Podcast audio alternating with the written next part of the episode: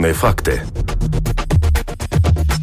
Неоспоримое право на дискуссию. Это «Открытый вопрос» на Латвийском радио 4.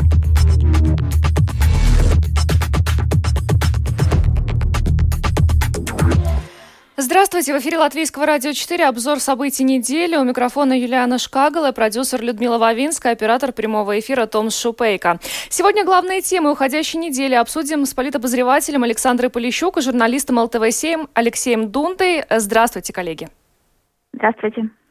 Здравствуйте, здравствуйте. Ну, самая нашумевшая тема этой недели, это, конечно же, отставка министра здравоохранения Илза Винтеля. Вот уже несколько дней прошло, а, можем сегодня уже подводить какие-то итоги. Стало ли вам более понятно, почему премьер-министр а, Кришинис Каринш принял такое решение? А, достаточно ли аргументированно он объяснил свою позицию? Вот как вам кажется? Александра для меня не аргументированно, и я, честно говоря, считаю, что это с политической точки зрения это был очень безответственный поступок, потому что какие бы претензии не были госпоже Винкеле, во-первых, понятно, что они накопились не за один день, и, соответственно, э, премьер еженедельно, а может даже и чаще, встречаясь с министром, мог их озвучивать и решать их в нормальном рабочем порядке. Э, во-вторых, понятно, что сейчас менять э, одного министра на другое, тем более, что э, новый министр Павлец вообще человек не из медицины, человек, занимавшийся ну, другими вопросами, то есть не то, что там госсекретаря поставили, он уже весь в теме, подхватил флаг и понес вперед. Нет. Так или иначе, любой новый человек, какой бы он умный, опытный не был, все равно потребуется время на то, чтобы въехать в эту тему. И, безусловно, это, это значит, что для страны, для решения э, проблем распространения коронавируса мы только теряем время. Поэтому со стороны это все больше напоминает такие политические разборки. Недаром, наверное, буквально за несколько дней до этого появились очередные политические рейтинги, которые показывали и падение рейтингов у партии «Новое единство», которое представляет премьер, и падение рейтингов у э, объединения э, пары и для развития Латвии, которое представляет и Винкель, и Павлиц. Да? То есть, скорее всего, таким образом ну, премьер попытался Э, задавить своих более младших партнеров, э, показать, кто, кто в доме хозяина, возможно, получить какие-то, э, как ему бы, наверное, казалось, бонусы с точки зрения общества. Мол, министр плохо работает, ситуация со статистикой вируса плохая, вот я что-то делаю. Но боюсь, что в целом наше эпидемиологическое ну, положение от этого не изменится, и наоборот, скорее мы просто потеряем время. Алексей, как кажется, действительно Винкеле так уж плохо работало, или все-таки там имеют место какие-то личные мотивы, личные недопонимания между Вин... Винкеле и Каринишем? Честно говоря, у меня нет приличных слов, чтобы описать мое возмущение работой правительства и конкретно премьера. И то, что он устроил на этой неделе со ставкой госпожи э, Винкеле, это пусть это останется на его совести и дополнительные смерти, которые сейчас возникнут в результате э, того хаоса, который может возникнуть в системе здравоохранения, будут на его совести. Я бы на месте господина Каринша э, очень внимательно посмотрел бы на то, как работает так называемый экономический блок правительства, почему у нас э, так скудно выделяются э, деньги населению, почему у нас э, те же парикмахеры, э, например, э, так мало подают заявки в службу госдоходов, чтобы получать какие-то пособия, и почему у, нас э, все происходит с поддержкой населения именно так, как происходит. И если уж с кем-то и разбираться нужно было бы, то именно с людьми, которые отвечают за поддержку населения. Потому что если бы эта система была бы нормально обустроена, не было бы у нас такого сопротивления тем ограничениям, которые вводит э, э, правительство, э, в второй блок, который отвечает за здравоохранение. Ну, как один аргумент э, в пользу отставки Илзы Винтеля, Каринш упомянул э, план вакцинации, проблемы с этим планом. Э, по поводу вакцинации, того, как она будет осуществляться в Латвии, а также о производителях вакцин, которые фигурируют в этом плане, очень много дискуссий. Вот вам понят, понятен этот план, вот как, как журналистам, что он из себя представляет, и ну, действительно достаточно ли аргументировало Министерство здравоохранения со стороны, почему именно такой план? Но ну, я могу начать... А, да. Говори, ну, говори. Да, Ну, давайте. Если говорить про сроки, то, э, мне кажется, никакой, никаких там особых опозданий не произошло. Литва, между прочим, э, свой план вакцинации тоже утвердила только во вторник, 6 января. Это раз. А во-вторых, если уж господин Каринч так хотел этот план увидеть и так хотел э, его побыстрее утвердить, то почему же он э, утверждение этого плана перенес на два дня?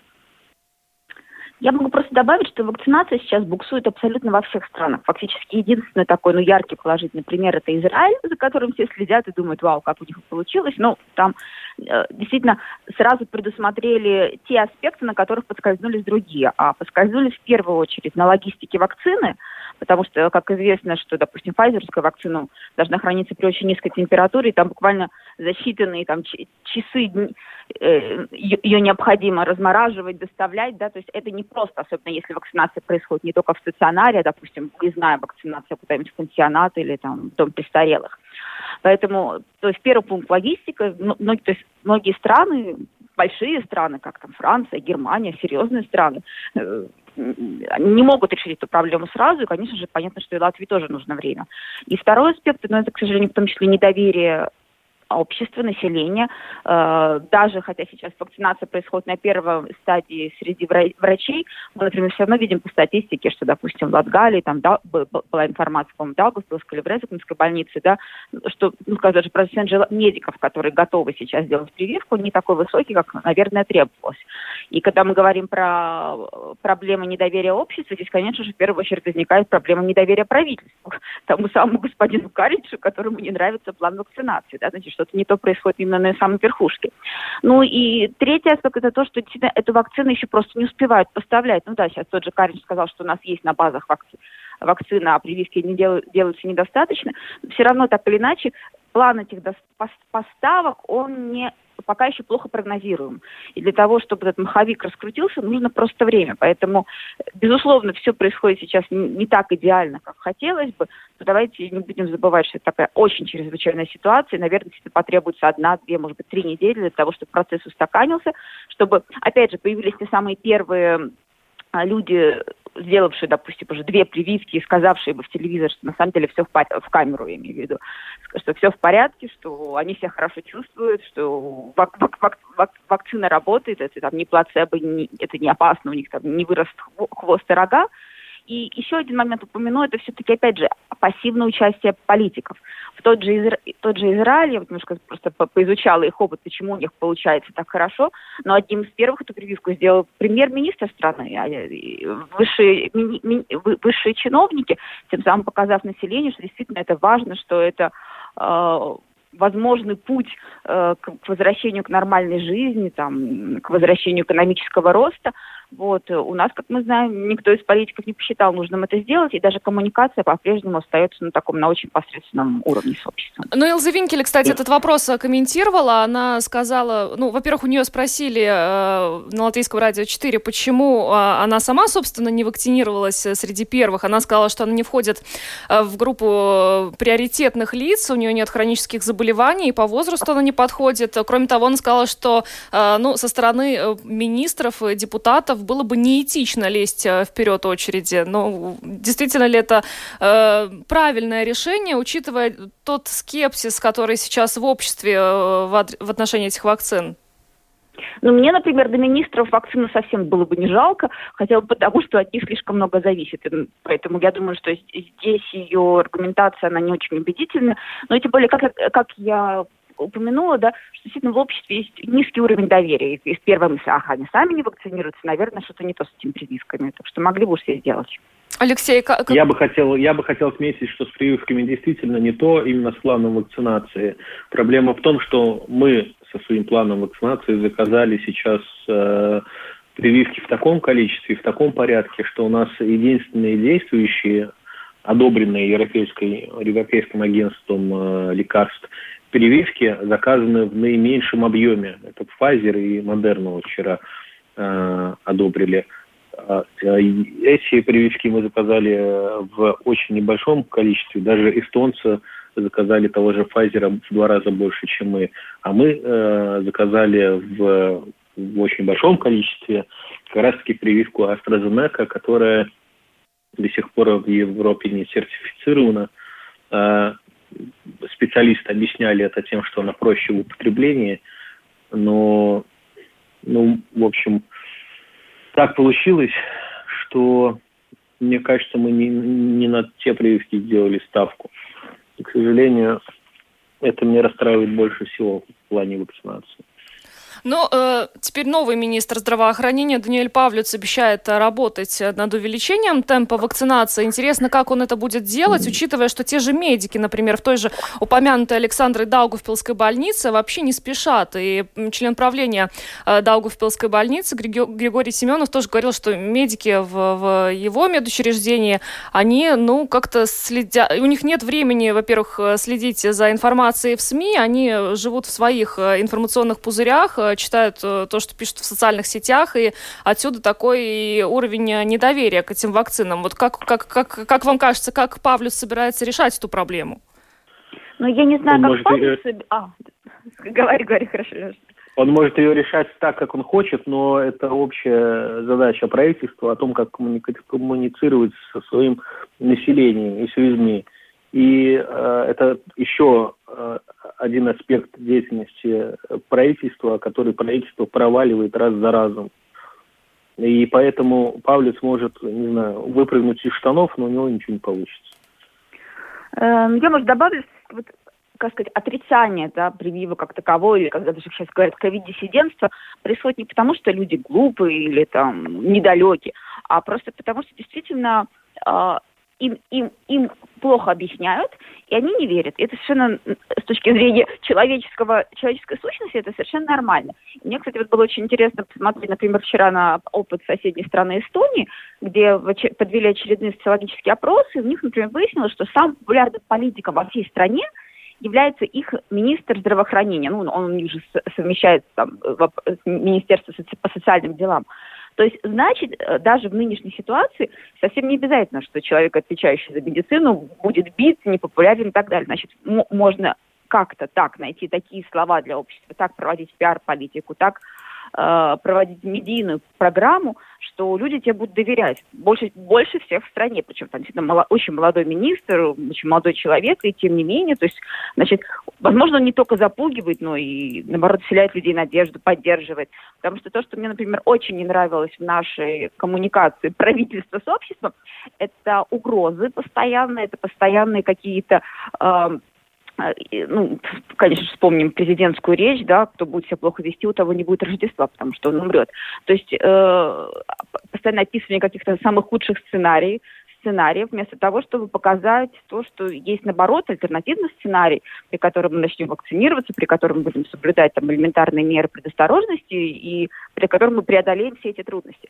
Так что у Павлица, у него, кстати, то есть у него есть потенциал, у него есть что делать, опять же, хотя бы просто начать с того, что изучить опыт своего эстонского коллеги, посмотреть, что же происходит там, и, и если даже и эпидемиологическая ситуация там лучше. И Но... вакцинация там, кстати, происходит бодрее. Чем он принципиально будет отличаться от Илзы Винтеля, кроме того, что он мужчина, как сегодня Илза Винтеля в Домской площади сказала, предположила, что, возможно, Павлюцу будет легче сработать со Скаринишем, потому что он мужчина. Ну, это, на мой взгляд, сексизм со стороны госпожи Винкеля, либералам такое не должно быть свойственно. А, я думаю, что все-таки, ну, если смотреть чисто по личностным качествам, да, зная относительно неплохо и, и, и того, и другого, и наблюдая за ними уже довольно много лет, а, Павло действительно дипломат. То есть э, отсутствие, может быть, медицинского образования он с лихвой компенсирует способностью договариваться, способностью общаться, способностью, опять же, у него экономическое образование, способностью просчитать, как, как, как правильно должно действовать, там, заложить правильные временные сроки. Поэтому я думаю, что, скорее всего, и, и, и, как мне кажется, он может быть более эмоционально выдержан. Это будет даже важно с точки зрения коммуникации, потому что, ну, по крайней мере, на публике в последнее время общение между госпожой Винкель и госпожом, господином Кариншем действительно напоминало какой-то истеричный крик, да, ну, это в нынешней ситуации это недопустимо, да. Алексей, согласен? По поводу и увольнять, но тем не менее. Ну, может быть, они будут как-то друг с другом лучше общаться, но, не знаю. Госпоже Винкеле очень большой шлейф негативной негативное отношение именно к ней, как к политику. Она очень многим в Латвии не нравится. Господину Павловичу такого шлейфа негатива нет, но он может или его сейчас в ближайшие месяцы получить, или, на, или наоборот, э, или наоборот окажется ну, хорошим министром здравоохранения. Это уже все зависит от него.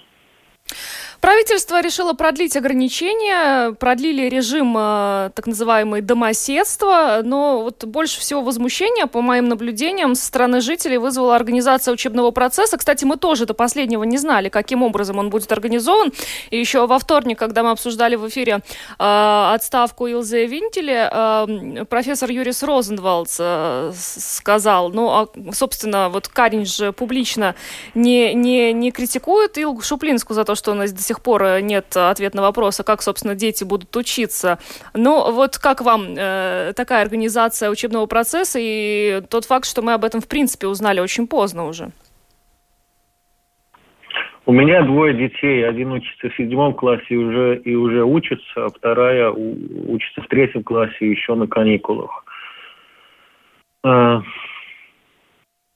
организация учебного процесса вообще в принципе в условиях пандемии это это, это что-то это что-то невероятно плохое. Я очень боюсь, что это все отразится на знаниях моих детей. Я очень боюсь э, того, как они отучатся этот э, год. Я очень боюсь, что его просто нужно будет вычеркнуть э, вообще из жизни.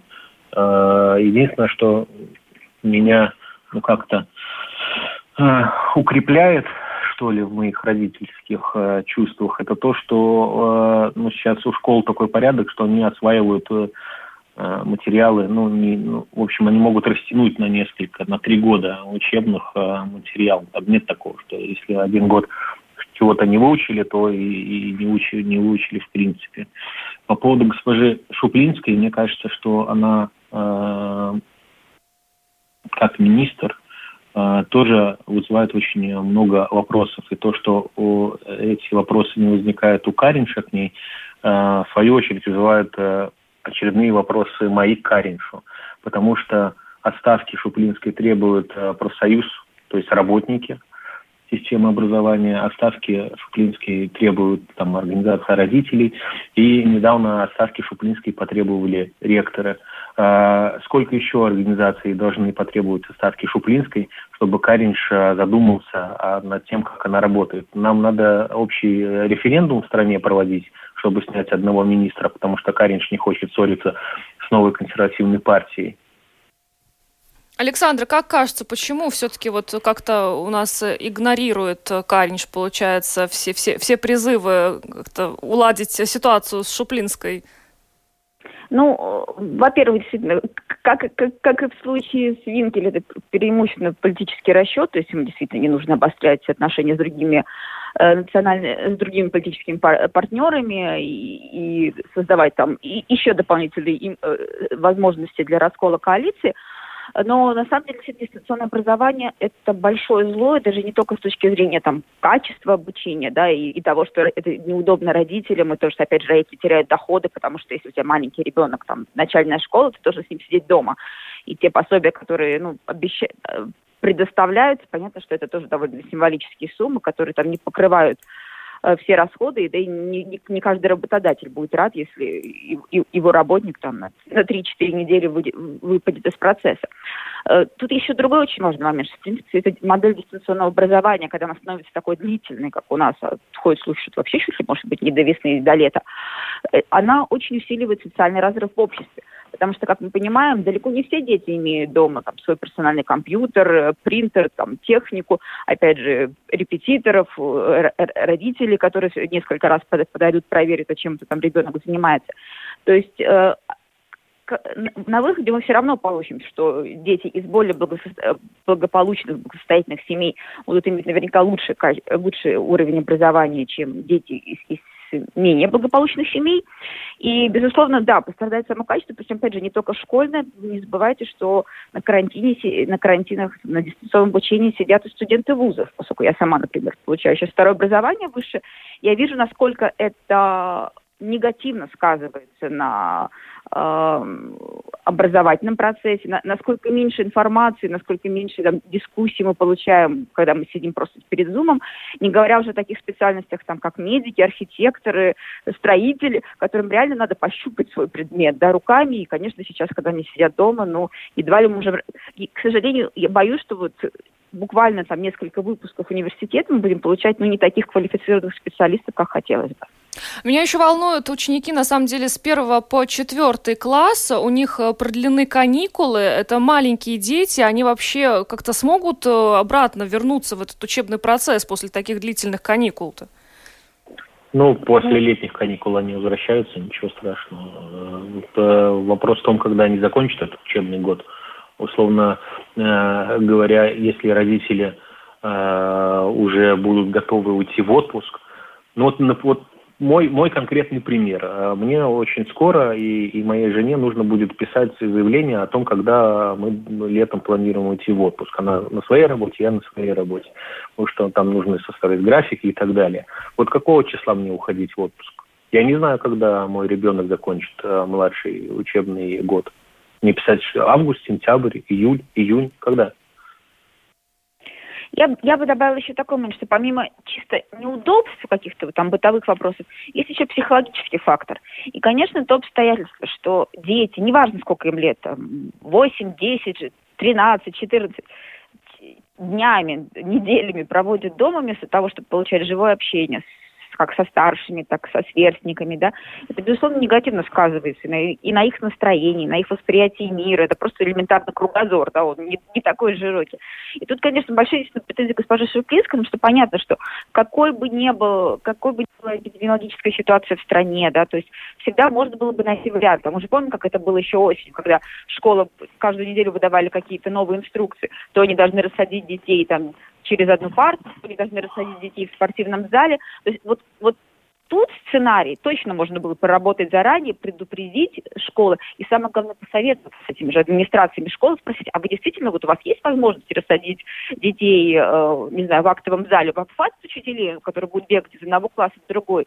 Э, есть же, на самом деле, самые разные модели, опять же, просто ориентируюсь на то, что я читаю в международных СМИ, да, что например, там в Соединенных Штатах, они и не только в Европе, в некоторых школах, то есть какие-то ученики, допустим, ходят в школу через день. Да? То есть класс делится на две части, там одни ходят по четным дням, другие по нечетным и так далее. То есть есть самые разные варианты, как можно организовать учебный процесс, чтобы это было относительно удобно и легко и для преподавателей, и для родителей, и для детей. Но почему-то у нас такие варианты даже не обсуждаются. Предлагаю еще рейтинги партий обсудить, которые пришли на этой неделе. Декабрьские рейтинги, но ожидаемо мы видим спад у правящих партий. Новое единство вообще не преодолевает теперь 5% барьер, там у них э, чуть более 4%. Атеисты и Байпар э, тоже не преодолевает 5% э, барьер. Тем временем муниципальные выборы уже не за горами. Как вам кажется, насколько серьезно вот вся эта ситуация э, отразится на правящих партиях и поменяет вообще э, возможный расклад результатов муниципальных выборов? Можно я начну? Да. Ну, на самом деле, картина мира, она очень мало чем отличается от того, от тех рейтингов, которые бывают, бывали в обычной жизни, да, до, до эпидемии и так далее.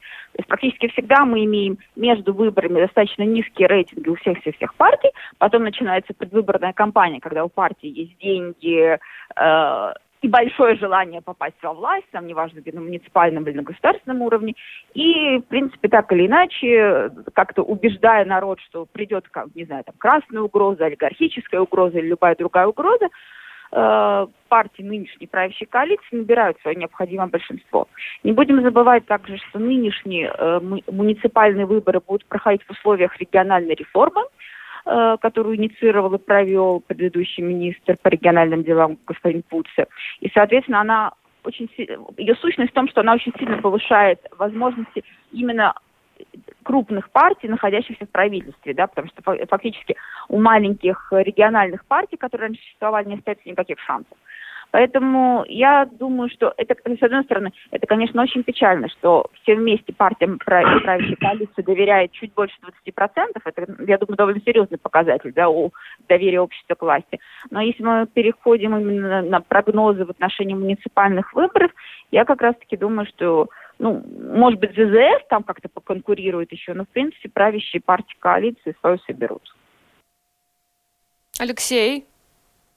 Ну, мне трудно прогнозировать еще, еще полгода впереди до выборов. Ну хорошо, я по-другому да. спрошу. За, за рейтинги атеисты Байпар и нового единства ответственность несут непосредственно Пуца и Каринш, вот как кажется? Да, да, конечно. Пуца за пропуск, Каринш за то, что за коммуникацию, Драуги на Улабе. Ну, вот это и отобразилось в его рейтингах. Такой, и, и весь э, все события этой недели – это исключительно попытка Каринша поднять э, рейтинги своей партии. Никаким образом это не связано ни с работой э, министра здравоохранения, никаким образом это не связано с планом вакцинации, исключительно погоня за своими рейтингами. Когда Драуги на Улабе э, надо что-то предпринимать и как-то действовать. Решил действовать таким образом. Но до муниципальных выборов э, у нас, предположу, что ситуация с э, коронавирусом особо не поменяется, ну, может быть, улучшится, но не так уж существенно, мы точно не об этом не забудем еще к муниципальным выборам. А означает ли это, что, в принципе, новое единство может на высокие рейтинги не рассчитывать в таком случае? Ну, смотрите, ну, на сцене самая маленькая фракция, напоминаю. Угу. Э, я просто могу сказать, что ну, в условиях эпидемии у нас проходили, например, выборы в Рижскую думу чрезвычайные, да, и это не помешало тому же новому единству войти в правящую коалицию, да. Поэтому э, тут, тут опять же вопрос условно, там взять не больше, а, скажем так, взять так, чтобы э, получить э, власть там, в конкретном муниципалитете или усилиться. Но, опять же, новое единство, кстати, никогда и не было сильным регион, э, сильной региональной пар- партией. Э, всегда это был ЗЗС, это были националы. Э, возможно, в этот раз на что-то рассчитывал для развития Латвии. Не знаем, как они смогут, э, смог, смогут ли они оттереться да, от скандала с Путси, но, может быть, наоборот, опять же, себя сейчас хорошо покажет и вернет доверие общества. Там, Латгалия всегда была с согласием, я думаю, что в этом, ну вот, хотя с Дагласом интересно, конечно, там получится Элкнеша вернуть власть или нет, но, скорее то есть скорее всего, какие-то конфигурации точно сохранятся. Здесь, мне кажется, даже интереснее сейчас думать, ну, не только о муниципальных выборах, а о парламентских выборах, которые будут уже в 2022 году, потому что мы видим, что уже начинают появляться новые игроки, которые в муниципальных выборах не успеют участвовать. Вот, допустим, Гоббин там буквально на, э, час назад сообщил уже название своей партии, э, кто туда будет входить. Опять же, в кулуарах ходят слухи, что Вячеслав Домбровский готовит какой-то интересный политический проект. То есть вот если появятся на этом поле какие-то новые игроки, то тогда, возможно, нам будет достаточно, нас, ждет интересная предвыборная кампания именно в Сейм. А на муниципальных выборах, ну, скорее всего, там будет довольно прогнозируемо все. А как э, скажется на э, рейтингах Союз зеленых и крестьян решение Даны Резницы Озла сложить депутатский мандат? И вообще, насколько для вас это стало сюрпризом? Ну, лично мне очень жаль, что у нас латвийский парламент покидает э, ну, довольно-таки сильный политик, сильный э, финансист, да и шахматист. Э, мне кажется, я редко хвалю, я редко хвалю политиков, но госпожа Резница Озела как оппозиционный депутат приносила гораздо больше пользы, как, э, как некоторые депутаты из коалиции. Ну, я могу добавить только, что, ну, во-первых, это, опять же, не совсем сюрприз, потому что уже как бы давно ходили слухи, ну, не, даже не слухи, а реальность, ре, реальные были это подтверждения, что, в принципе, в своей э, ЦЗК Дана Резница была таким некоторым оп, э, оппозиционным политиком, поговаривали, что у него были довольно конфликтные отношения с господином Лембергсом, э, что, скажем, одна ветвь там ЦЗК тоже ее не признавала, то есть при, при всех ее талантах, в принципе, она ну, вот уже не имела особенно, особого влияния. Э, но опять же, тут никогда не говори никогда, я вполне допускаю, то есть она, безусловно, яркий политик и интересная женщина, с которой там интересно наблюдать там и ход ее мыслей, и довольно смелые поступки не боится совершать. Так что вполне допускаю, что, не знаю, либо в 22 году, либо там еще через 4 года на каких-нибудь выборах она может вернуться. А с другой стороны, всегда приятно, если наши люди занимают какие-то высокие позиции в международных организациях почему бы нет. Но если вернется, как вам кажется, она вернется вместе с АЗК или с какой-то, может быть, другой политической силой? Нет, я думаю, с АЗК она не вернется. Как раз таки все, все последние события показывали, что ей было неуютно в этой партии, например. Ну, в принципе, параллель у меня, наверное, Добровский в согласии, да, то есть было видно, что она как-то слишком отличается от этого, о, там, господин Бригман, ну, старая гвардия, да, которая там есть. То есть вполне возможно, что она захочет создать что-то свое. Но, опять же, допустим, пример там госпожи, госпожи Судробы, на которую тоже так все ждали и надеялись, показывает, что один в поле не воин. Поэтому вопрос, кто будет ее командой, если она захочет вернуться. Ну, пока здесь скорее спекуляции, то есть я думаю, что пока просто нужно поздравить Дану хорошей работой, что в, нынешнем, в нынешней ситуации очень редко кому удается найти хорошую работу, но в целом я допускаю, что мы еще в политике ее увидим. А, предлагаю еще э, обсудить а, те события, которые мы наблюдали в Соединенных Штатах Америки, беспорядки в Вашингтоне, захват Капитолия. Как вам кажется, как далеко может пойти Трамп? Э, еще почти две недели до инаугурации остается. Мне кажется, он уже никуда не пойдет. Он уже, как говорили, у меня во дворе он уже включил заднюю, и ему сейчас бы избежать, э, ну, во-первых, импичмента, а во-вторых, какого-то уже и уголовного преследования за его поведение, которое спровоцировало события в Вашингтоне. Александра. Ну, это как раз кажется, что Трамп не виноват. То есть, на самом деле, если так отвлечься, с, политической культурой США – проявлять протесты ногами, руками, словами, это очень нормально. За последние 10 лет, там даже были различные подсчеты, в США было порядка 40 различных вот таких бунтов, мятежей, это и оккупируй Уолл-стрит, и э, Black Lives Matter, и, кстати, в 2016 году, когда был избран Трамп, то его противники точно так же громили магазины, улицы и дома. То есть тут, можно сказать, они еще обошли с малой кровью. Буквально там пару часов зашли в Капитолий, там, ну, какие-то жертвы, безусловно, к сожалению, есть, но это не все так страшно и продолжительно, как было до этого, и как, опять же, могло бы быть э, в, нынешней ситуации. Э, опять же, получилось так, что фактически эти пикетчики, да, или захватчики, как можно называть, они, в принципе, не помогли Трампу никоим образом, потому что это как раз было то заседание американского парламента, где обсуждались итоги выборов, и как раз предполагались какие-то дискуссии о том, насколько это было все законно, незаконно, но после, после этого инцидента э, Конгресс моментально проголосовал и утвердил результаты выборов, поэтому республиканская партия фактически не имела никакого голоса. Все, что может Трамп сейчас, это, возможно, объявить о своем желании участвовать следующих выборах президента. Но, опять же, не будем забывать, что много времени еще впереди. Э, Трамп тоже не мальчик. И, ну, поэтому, наверное, просто нужно, э, если смотреть на политическую систему США, да, начинается эпоха демократов со всеми вытекающими подробностями. А у вас не возникло вопросов, э, что, собственно, было с охраной Капитолия? Почему вообще такая ситуация стала возможной? А, а вот я просто скажу, а что в этом ужасного? Почему недовольные граждане не могут захватить парламент на какое-то ну, время. Там, я, насколько понимаю, там нет захвата, там, там парламент, он, он, туда могут проходить граждане Америки, там нету каких-то... Это же вам не Российская Госдума, куда ты там да, да, да, дальше да, коридора да. не пройдешь. Поэтому вот, вот не знаю, не вижу. То есть, ну, если бы они там совсем, может быть, совсем все там... Нет, в этой, ну. в этой ситуации плохо следующее. Четыре года назад, когда были протесты против э, Трампа, Обама не возглавлял эти протесты и наоборот говорил, что давайте успокоимся. Сейчас Трамп э, эти события спровоцировал. Он призвал своих соратников э, прийти и э, пройти по этой э, по Пенсильвания-авеню. Э, он э, был той искрой, которая э, распалила этот костер. Э, это во-первых. Ну, а во-вторых, это очень, очень, очень было похоже на попытку государственного переворота. Ну вот, а что он дальше ну, будет я, я, можно, можно, можно я расскажу? Я, наверное, ну, я не соглашусь, например, здесь с, Лешей, потому что, на мой взгляд, это как раз и есть демократия. То же самое мы, например, видим в Беларуси. Нас это не смущает. То есть, если там Тихановская возглавляет протест, и они не хотят утверждать результаты выборов, мы не говорим, что это, фу, как она смеет, должна сидеть, совсем смириться. То есть, по-моему, это некая новая политическая реальность, которую мы видим в очень разных странах мира. Что есть противостояние двух блоков, неважно, Путин и оппозиция, Лукашенко и Тихановская, Трамп и Байден или, и, и, и так далее. Причем обычно там результаты выборов будут отличаться на какие-то доли, десятые, сотые, там вообще решаться каким индивидуальным подсчетом голосов.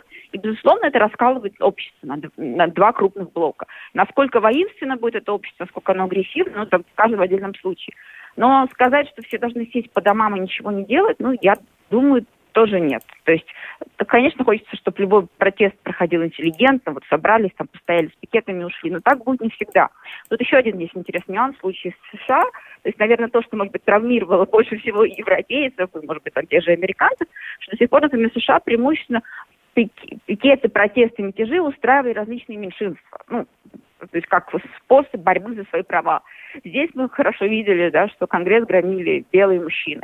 Но это, да, некая новая реальность для Соединенных Штатов и, возможно, для, для всего там евро, европейского общества. Кто-то считал, что они там маргиналы. Тоже это граждане Соединенных Штатов, у них тоже есть свои права. Вот хотели прийти, сказали, что они не согласны. Поэтому я даже думаю, что это какой-то вот какая-то просто вот новая система в координат, в которой мы будем дальше жить. Ну что ж, большое спасибо, коллеги, за то, что помогли подвести итоги уходящей недели. Политобозреватель Александр Полищук и журналист ЛТВ-7 Алексей Дунда сегодня э, вместе с нами в, рамках обзора событий недели обсуждали главные темы. Э, спасибо вам большое. У микрофона была Юлиана Шкагла, продюсер Людмила Вавинская, оператор прямого эфира Том Шупейко. Всего доброго.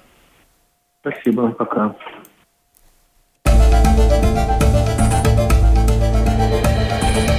Это «Открытый вопрос» на Латвийском радио 4.